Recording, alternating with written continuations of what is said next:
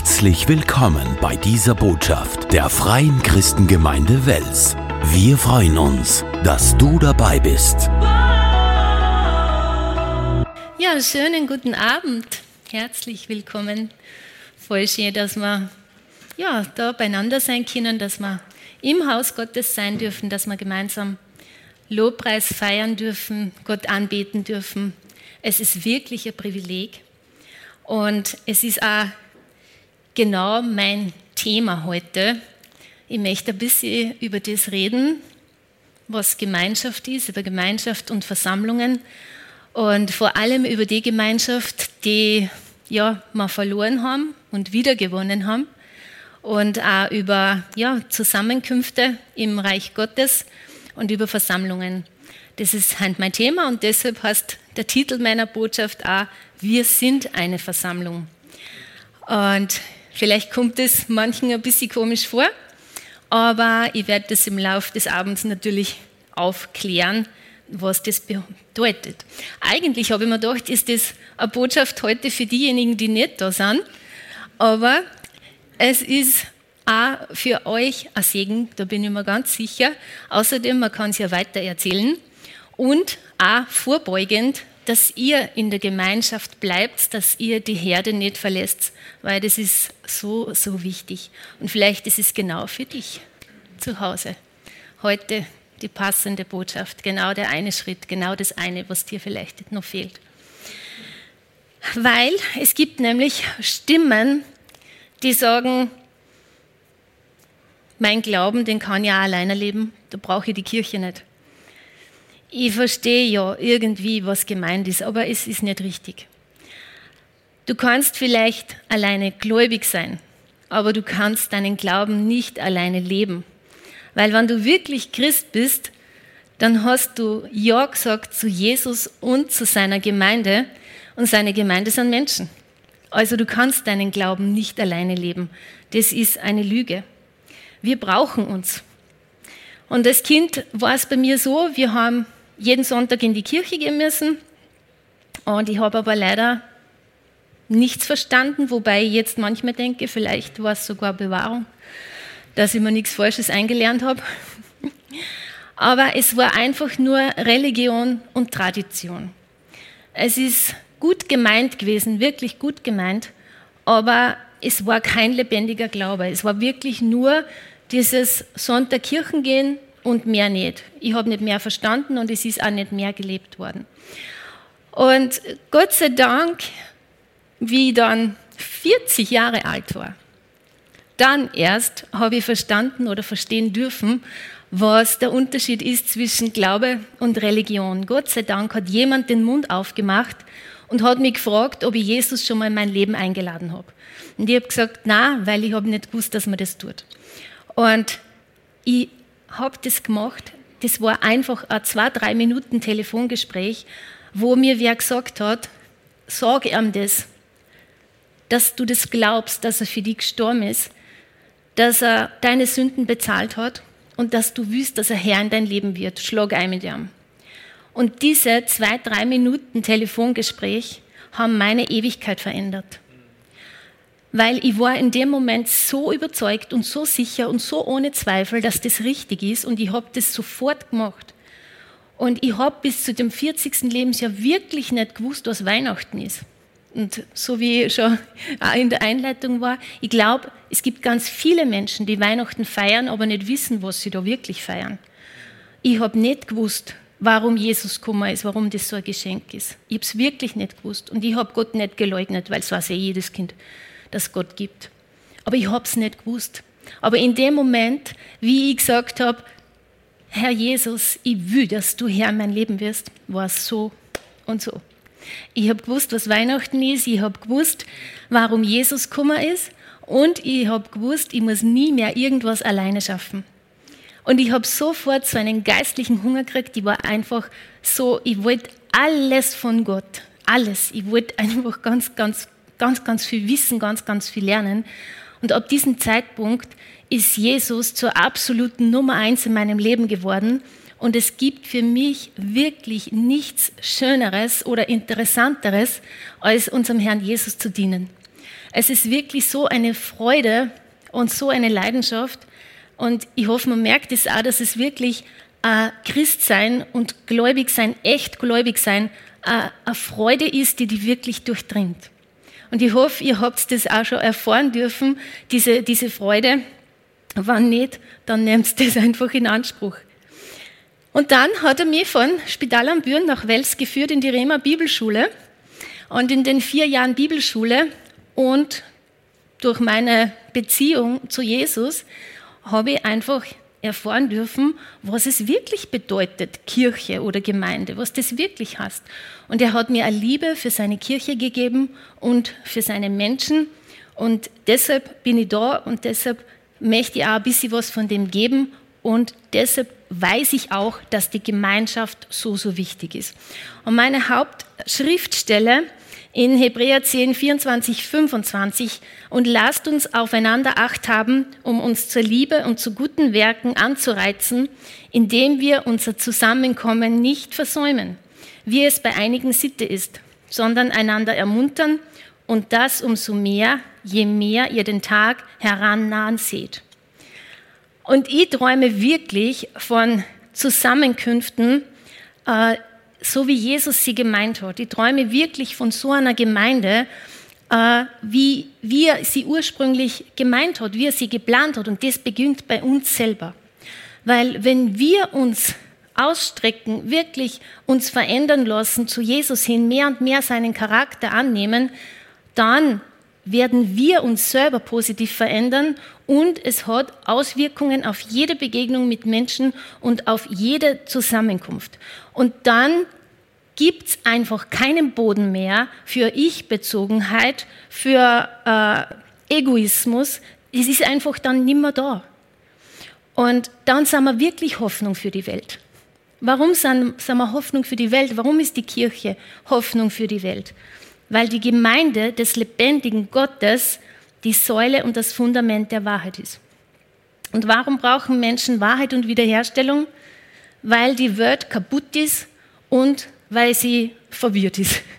deshalb brauchen wir Wahrheit und Wiederherstellung. Und deshalb ist es so wichtig, dass wir zusammenkommen und dass jeder seinen Platz im Reich Gottes einnimmt.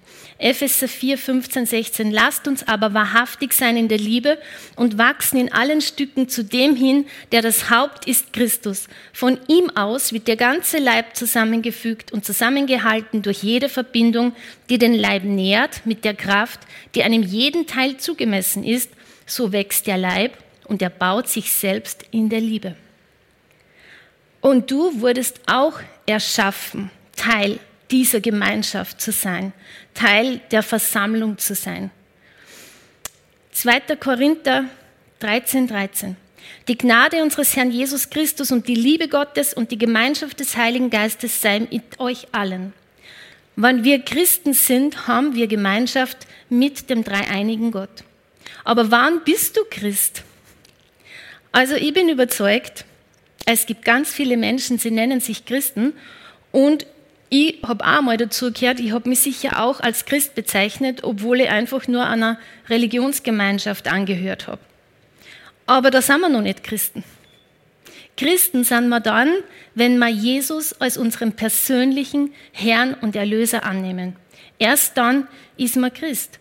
Wenn du dein persönliches Ja gibst, wenn du Ja sagst zu Jesus, wenn du von neuem geboren bist, wenn du aus Gott geboren bist, Johannes 1, 11 bis 13. Er kam in sein Eigentum und die Seinen nahmen ihn nicht auf. Wie viele ihn aber aufnahmen, denen gab er Macht, Gottes Kinder zu werden. Denen, die an seinen Namen glauben, die nicht aus menschlichem Geblüt, noch aus dem Willen des Fleisches, noch aus dem Willen eines Mannes, sondern aus Gott geboren sind. Das heißt, du bist einmal von deiner Mama in diese Welt geboren worden aber wenn du in das Reich Gottes kommen möchtest, wenn du ein Kind von Gott sein möchtest, wenn du errettet werden möchtest, die Ewigkeit im Himmel verbringen möchtest, dann musst du aus Gott geboren sein. Wie viele ihn aber aufnahmen, das heißt, ich muss Jesus aufnehmen, dann bin ich Kind Gottes. Und erst dann gehörst du zur Familie Gottes. Vorher hast du keine Gemeinschaft mit Gott gehabt. Wir alle nicht, weil wir waren alle getrennt von Gott durch die Sünde. Du warst abgeschnitten vom Lebensfaden. Ich sage von der Pipeline des Lebens, von der Fülle. Wir waren getrennt. Der Dieb kommt nur, um die Schafe zu stehlen und zu schlachten und um Verderben zu bringen. Aber ich bin gekommen, um ihnen Leben zu bringen. Leben in ganzer Fülle. Und das wollen wir, diese Fülle. Wir wollen angeschlossen sein wieder. Wir wollen diese Gemeinschaft wieder haben. Und Jesus ist der wahre Wiederhersteller des Lebens. Und er hat diese Gemeinschaft, die durch Adam verloren gegangen ist, durch sein Sterben am Kreuz wieder erlangt, diese Trennung wieder aufgehoben. Und das war nur Jesus. In Epheser 1,7, in ihm haben wir die Erlösung, durch sein Blut, die Vergebung der Sünden nach dem Reichtum seiner Gnade. Jesus hat es wiederhergestellt, aber in welcher Gemeinschaft waren wir dann vorher?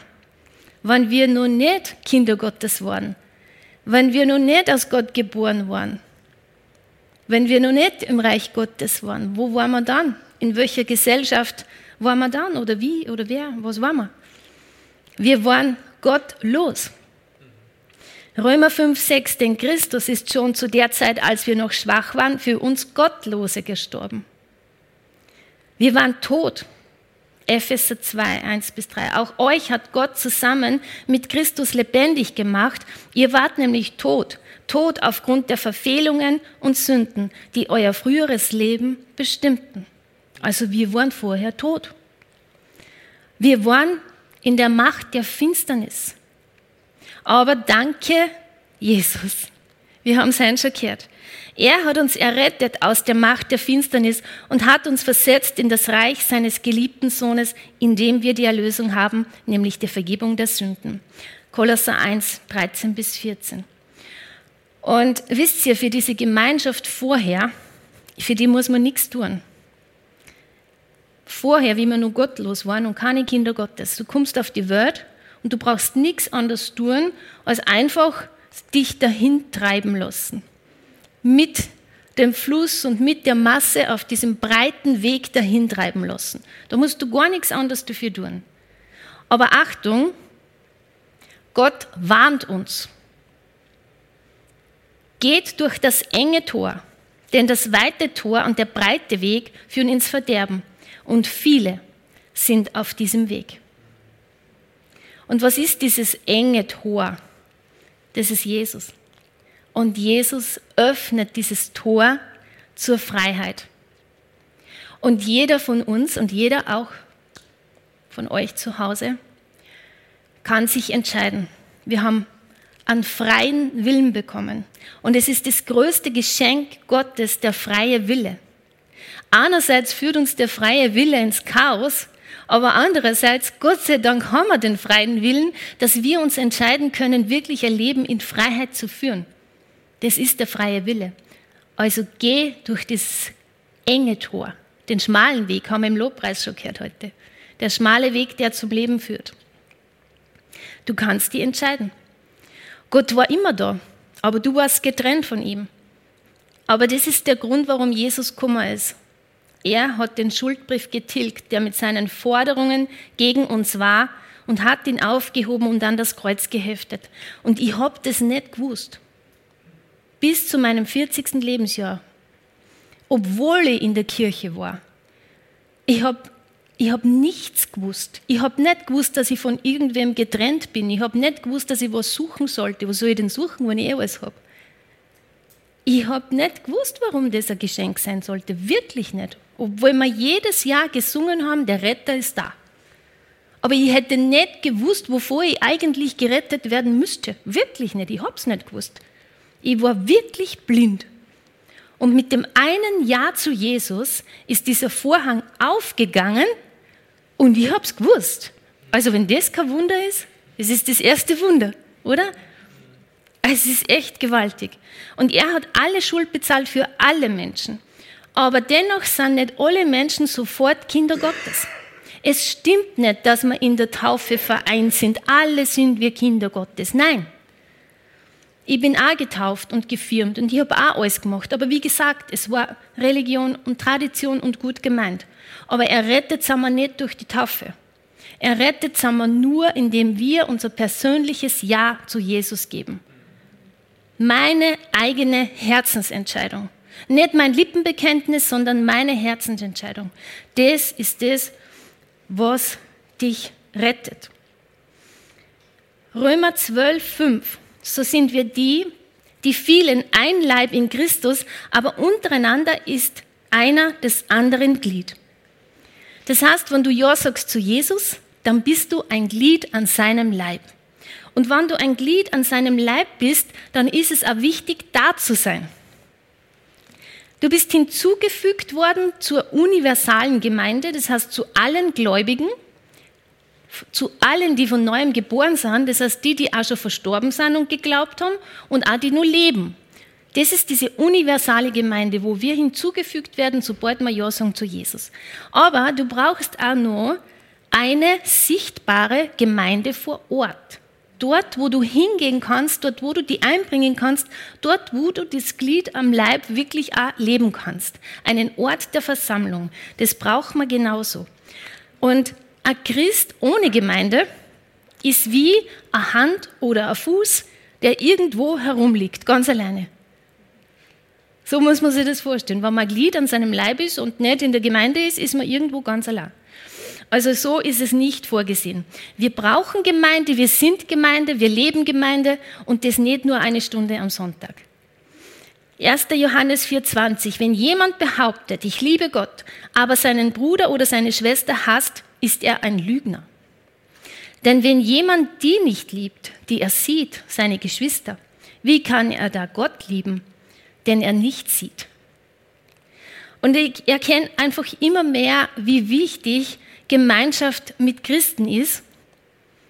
Und ich liebe die Gemeinschaft mit echten Nachfolgern Jesus. Und es ist nicht das kirchliche Gebäude, was an anzieht, es sind die Menschen. Es sind die Menschen, die Jesus lieben, die das gleiche Ziel haben, die wirklich Jesus nachfolgen, die, die, die, die guten Motive im Herzen haben, die auch das Ziel haben, Reich Gottes zu bauen. Das ist füreinander da sein und füreinander beten und Gemeinschaft haben mit Gläubigen, eintauchen gemeinsam in die Gegenwart Gottes. Diese Fürsorge und Liebe meiner Geschwister, sie merken das, wenn es mir nicht gut geht und sagen, hey, kann ich dir helfen? Was ist los mit dir?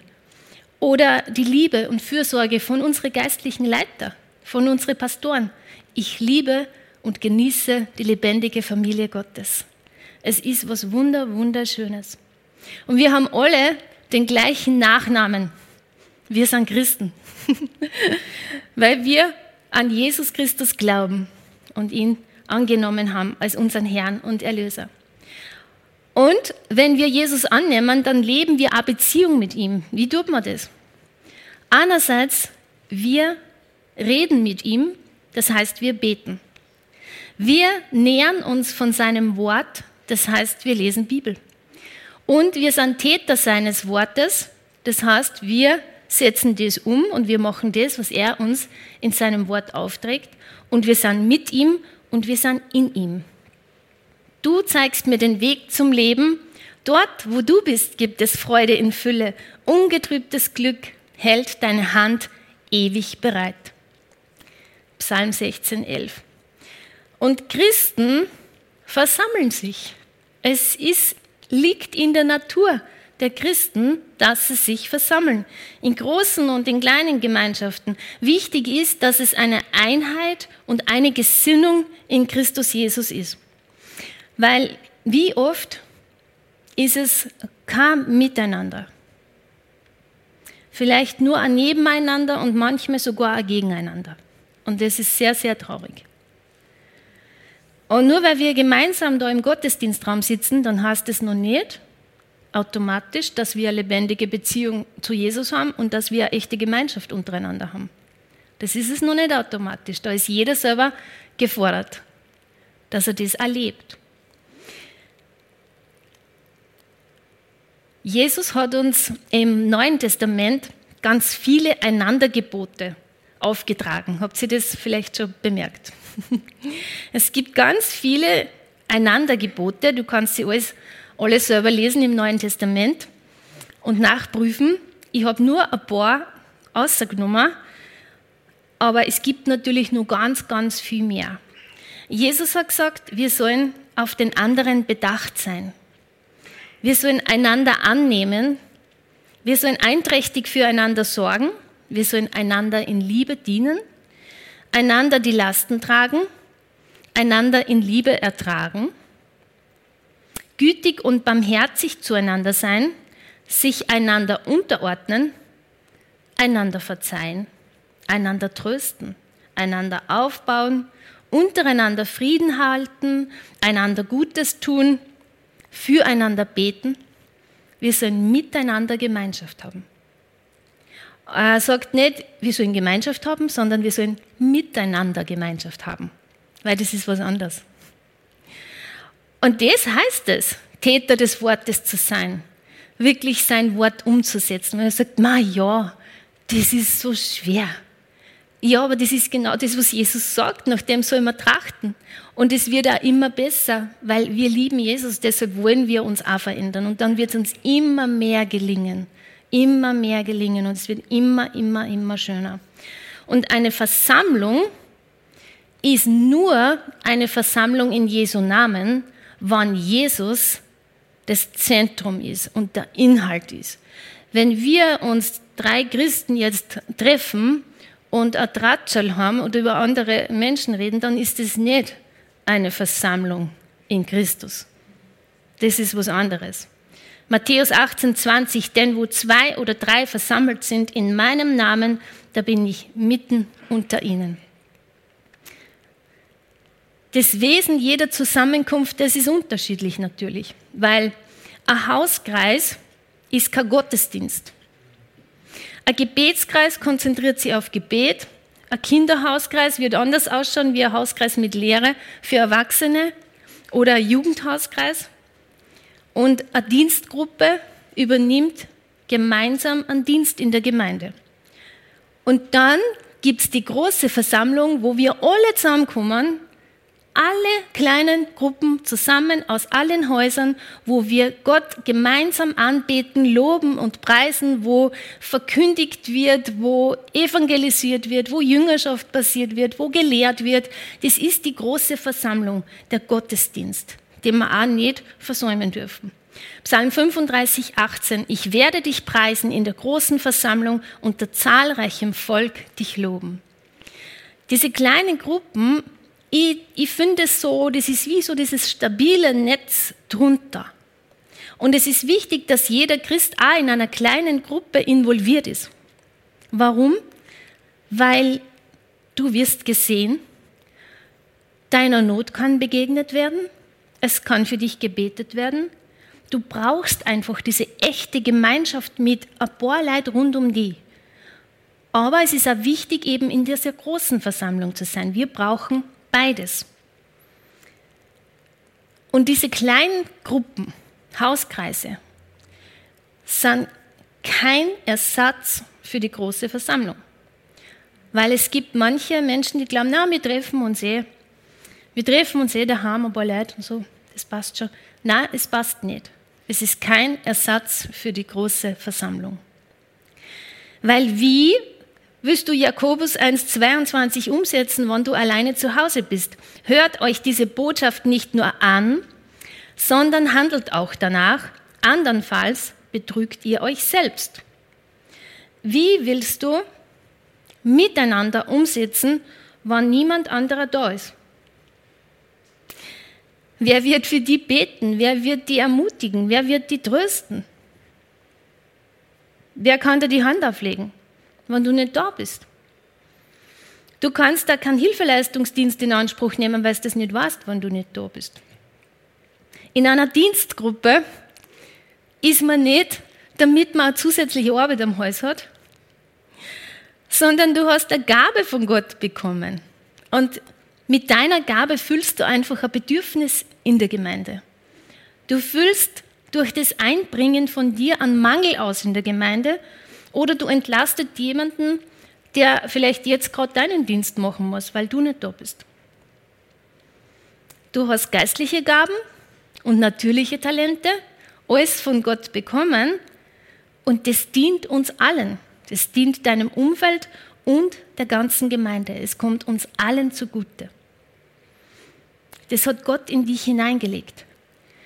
Und du wirst in dem so produktiv sein und du wirst eine Riesenfreude haben.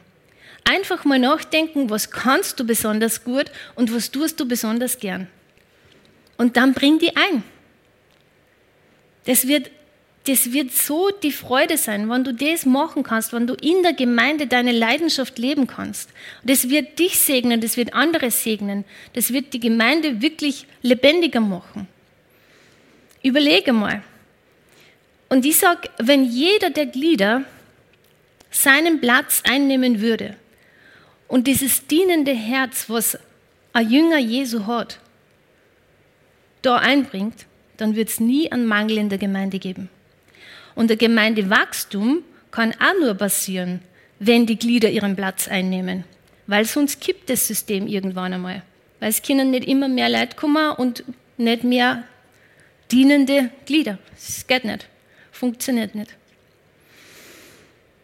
Also diene in deiner Begabung, sei ein lebendiger Teil des Leibes.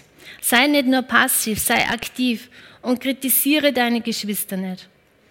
Ich habe das schon manchmal gesehen und ihr habt es vielleicht auch gesehen. Man geht aus dem Gottesdienstraum und draußen werden dann vielleicht Geschwister kritisiert, weil sie nicht deinen Erwartungen entsprochen haben.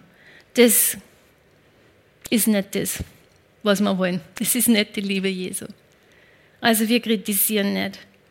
Sei ein aktiver Teil des Leibes und zu den Diensten trau dir aber auch nachsagen, wenn es zu viel wird, bevor es dir schadet.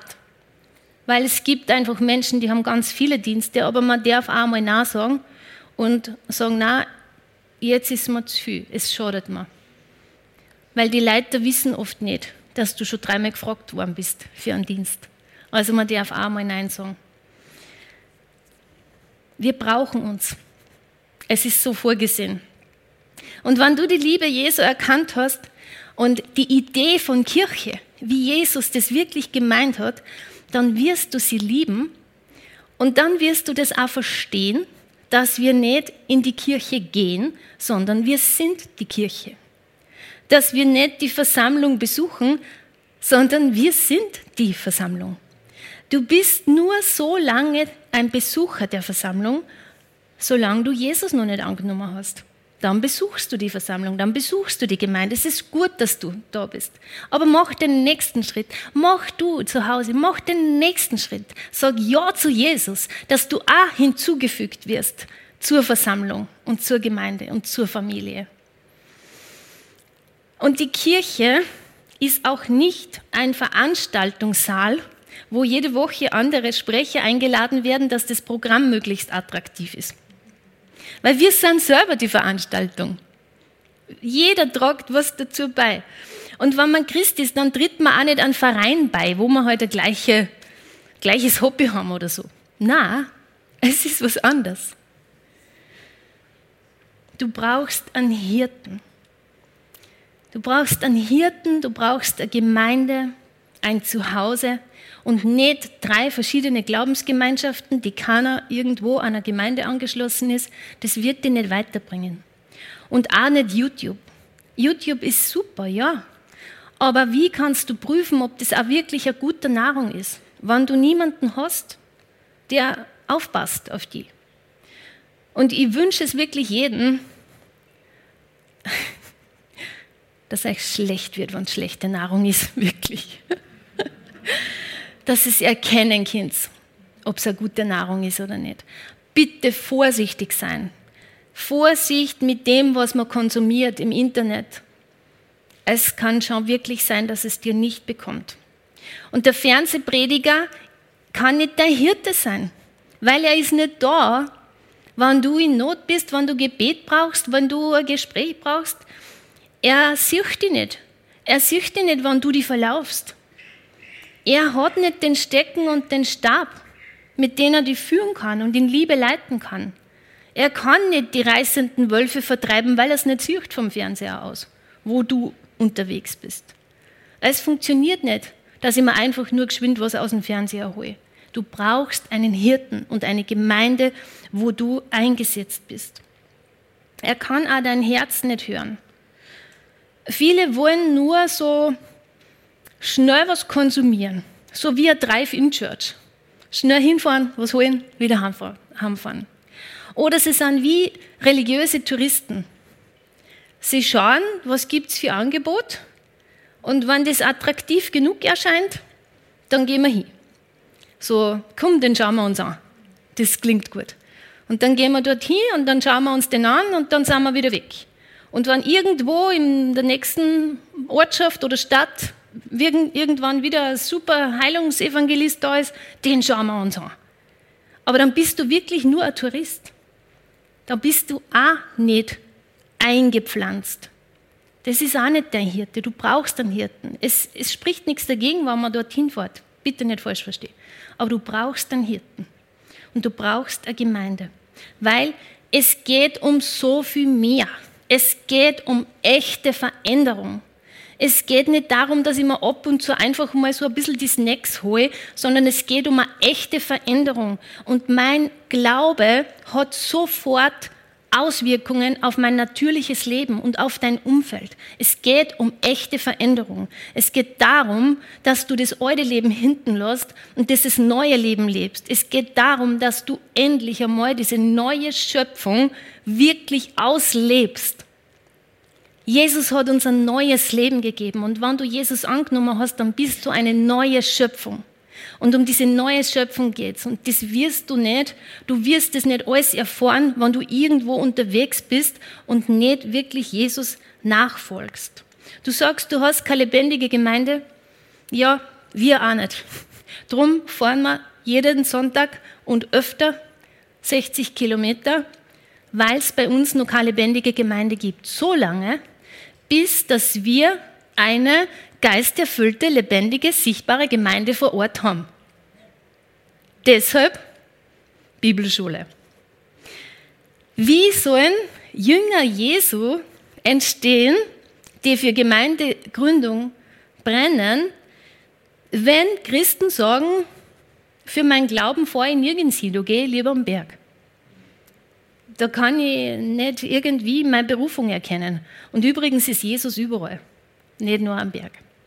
Er ist überall. Wie sollen Kinder vom Wort Gottes hören und die Liebe Jesu kennenlernen, wenn die Religionslehrer nicht gläubig sind? Also nicht überall, wo christlich draufsteht, ist Jesus drinnen. Leider. Aber Menschen wollen eh keine religiösen Aktivitäten mehr. Sie wollen wirklich echten Glauben sehen. Sie wollen echte, verlässliche Beziehungen haben und Gemeinschaften erleben. Und wie können wir das erreichen? Komm in die Bibelschule.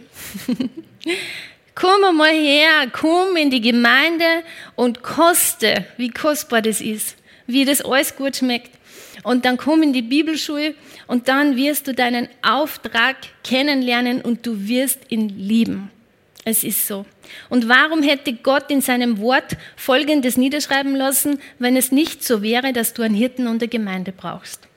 Apostelgeschichte 2028. Habt Acht auf euch selbst und auf die ganze Herde, in welche der Heilige Geist euch als Aufseher eingesetzt hat, die Gemeinde Gottes zu hüten, die er sich erworben hat durch das Blut seines eigenen Sohnes. Also, Gemeinde ist richtig. Aufseher ist richtig, Hirte ist richtig. Die ganze Apostelgeschichte erzählt von Versammlungen. Es geht immer um den einen Ort, um das gemeinsam Versammeln, um ein Herz und eine Seele. Kind's mal einmütig beieinander sein, kind's mal lesen, wirklich Apostelgeschichte und schauen, wie oft es da um Versammlungen geht. Und Jesus hat für jede seiner Ortsgemeinden einen spezifischen Auftrag. Das heißt, er hat auch für dich einen spezifischen Auftrag. Finde deinen Platz und lebe Gemeinde. Und du hast die Gaben. Vielleicht sind es vergraben. Warum auch immer. Vielleicht, weil der Selbst Selbstwert ganz unten ist. Vielleicht, weil du ein Egoist bist. Vielleicht, weil du abgelenkt bist oder falsch informiert bist. Aber jeder hat die Gabe. 1. Petrus 2,5 und auch ihr als lebendige Steine erbaut euch zum geistlichen Hause und zur heiligen Priesterschaft, zu Opfern, geistliche Opfer, die Gott wohlgefällig sind durch Jesus Christus. Du bist ein lebendiger Stein, ein Teil des geistlichen Hauses. Wann du fehlst, ist das Haus löchrig. Und wenn du sagst, du brauchst keine Kirche, sagst du eigentlich auch, du brauchst Jesus nicht. Weil Jesus gibt es nur gemeinsam mit seiner Kirche, seiner Gemeinde. Jesus alleine gibt es nicht. Es ist untrennbar. Solange man so spricht, widerspricht man dem Wort Gottes. Man kooperiert nicht mit dem Wort Gottes. Aber versteht es nicht falsch. Jesus liebt dich so sehr. Er ist anders wie wir Menschen. Er liebt dich so sehr. Er will deshalb, dass du kommst, dass du in die Herde kommst, damit du den vollen Segen hast und den vollen Schutz. Deshalb will er, dass du kommst. Er hat sein Leben gegeben. Er will, dass du auch lebst und dass du dieses Leben in Fülle hast. Deshalb. Deshalb will er, dass du kommst. Er schimpft nicht, sondern komm, komm zu mir. Ich habe alles, bei mir hast du alles, was du brauchst. Alles. Du hast Nahrung, du hast Wärme, du hast Geborgenheit. Du hast Schutz. Du hast alles, was du brauchst für ein Leben in Fülle und in Freiheit. Also lass dir bitte nicht einreden, dass du die Versammlung nicht brauchst. Das stimmt nicht. Du brauchst sie, du bist ein wichtiger Teil und du wirst ganz fest verankert. Du bist gesegnet und wirst selbst ein Segen sein. Und dann wird, wird es erleben, auch, wie das wunderschön ist, wenn man für wen man Segen sein kann. Es ist das Schönste, was es gibt. Philippa 2, 3 bis 5 tut nichts aus Eigennutz oder um eitler Ehre willen, sondern in Demut achte einer den anderen höher als sich selbst und ein jeder sehe nicht auf das Seine, sondern auch auf das, was dem anderen dient. Seid so unter euch gesinnt, wie es der Gemeinschaft in Christus Jesus entspricht. Du hast alles, was du brauchst und noch viel mehr und vor allem die Freude die Freude in Fülle. Aber ich will mich freuen des Herrn und fröhlich sein in Gott, meinem Heil. Und wenn es oft, wenn, wenn man so ein bisschen schlechte Stimmung hat oder wenn man ja durch irgendwie ein bisschen getrübt ist, dann nehmt das Wort Gottes und dann sprecht es aus. Das lebendige Wort Gottes, es wirkt in dem, der es glaubt. Und wenn ich gerade keine Freude habe, dann sage ich, aber ich will mich freuen des Herrn und will fröhlich sein in Gott, meinem Heil. Aber ich bin stark in dem Herrn und in der Macht seiner Stärke. Er ist meine Kraft und meine Stärke. Und so tue ich mich selber wieder aufladen. Probiert das einfach einmal. Oder wenn euer Herz unruhig ist, dann legt euch Hand auf euer Herz und sprecht einfach den Namen Jesus aus. Immer wieder Jesus. Der Name Jesus hat Kraft und er ist unser Friedefürst und er gibt uns den Frieden. Und so rede ich einfach, bis dass mein Herz wieder ruhig ist. Es ist Jesus. Es ist keine Zauberei. Es ist Jesus. Er ist unser Friedefürst. Also nochmal zusammenfassend, die wichtigste Gemeinschaft ist die Gemeinschaft mit Gott. Wie erlange die Gemeinschaft mit Gott? Weil an Gott zu glauben, einfach nur sagen, ja, ich glaube, oder zu glauben, dass es Gott gibt, das ist es nicht. Das ist nicht die Gemeinschaft. Die Gemeinschaft habe ich, diese Beziehung zu meinem Schöpfer ist wieder da durch das Ja zu Jesus. Und ich möchte es jetzt anbieten, ich helfe euch. Jeder, der nur nicht bei Jesus ist, der das jetzt machen möchte. Vielleicht sitzt du zu Hause und es fällt wirklich nur mehr ein Schritt. Vielleicht schaust du jetzt gerade zu, du, die du Angst hast. Aber vor Jesus brauchst du nicht Angst haben. Ich gebe dir jetzt das Angebot. Sprich mal einfach nach und geh zu Jesus. Herr Jesus, ich komme jetzt zu dir. So wie ich bin. Und ich gebe dir mein Leben. Ich glaube dir, Herr Jesus, dass du meine Sünden bezahlt hast. Und ich bitte dich, komm jetzt in mein Leben. Und ich bitte dich, hilf mir durch deinen Heiligen Geist. Das Leben zu leben, was du für mich vorgesehen hast. Ich danke dir, dass ich ab jetzt ein Kind Gottes sein darf. Danke. Das ist das Erste. Jetzt hast du die Gemeinschaft. Jetzt bist du Teil der Versammlung. Jetzt bist du ein Kind Gottes, du gehörst zur Familie Gottes, du hast deine Ewigkeit verändert, deine Staatsbürgerschaft ist Himmel und du wirst die Ewigkeit im Himmel verbringen. Aber das Zweite ist jetzt, du bist jetzt ein Glied an seinem Leib. Und das Glied kehrt in die Gemeinde. Also komm zur Herde, nimm deinen Platz ein, lebe Gemeinde. Sei ein aktives Glied und freu dich einfach, dass du Teil sein darfst und dass du mitwirken darfst am Bau des Reiches Gottes. Es ist so eine Ehre, dass er uns verwendet, dass wir Gefäße sein dürfen für ihn.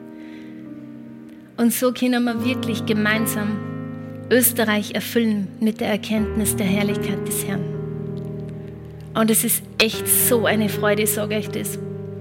Mit Jesus zu leben ist das Schönste, was es gibt und das Essentiellste, was es gibt. Und das ist Leben. Alles andere ist eigentlich nicht Leben. Vielleicht klingt das ein bisschen übertrieben für manche, die jetzt zuhören. Ja, ich verstehe es, weil vorher habe ich auch nicht so gedacht. Aber es ist das Einzige. Er gibt uns Leben. Vater, ich bete ich bete jetzt wirklich für Menschen, die zuschauen und die vielleicht noch nicht alles ganz verstehen und die sich nur unsicher sind, wo Fragezeichen da sind, wo Zweifel sind. Ich bitte dich, Vater, öffne ihre Augen, so wie du mir meine Augen geöffnet hast. Deine Güte leitet uns zur Buße und ich bitte, dass du sie zur Buße leitest und dass du ihnen dieses neue Leben schmackhaft machst, dass du ihnen hilfst, dass du jede Angst wegnimmst in Jesu Namen, dass sie diesen Schritt gehen können und deine Hand nehmen können und Kinder Gottes werden dürfen. Vater, ich bete, segne sie mit Offenbarungserkenntnis über Jesus Christus. Segne sie, Vater, und segne jeden Einzelnen, der da in diesem Raum ist. Segne sie und ihre Familie und gib ihnen genau das, was sie brauchen. Vater, ich danke dir, dass du real bist, dass du da bist, dass du gegenwärtig bist, dass du allgegenwärtig bist, dass du uns hörst und dass du uns erhörst. Herr Jesus, ich gebe dir all die Ehre. Ich danke dir. Amen. Schön, dass du bei dieser Predigt reingehört hast. Wir hoffen, du wurdest dadurch gestärkt und ermutigt. Besuch uns gerne auch online unter fcgwels.at. Auf unserer Website findest du mehr Informationen zu unserer Kirche, weitere glaubenstärkende Inhalte und Predigten und du kannst persönlich mit uns Kontakt aufnehmen. Wir freuen uns, von dir zu hören. Bis bald und Gottes Segen.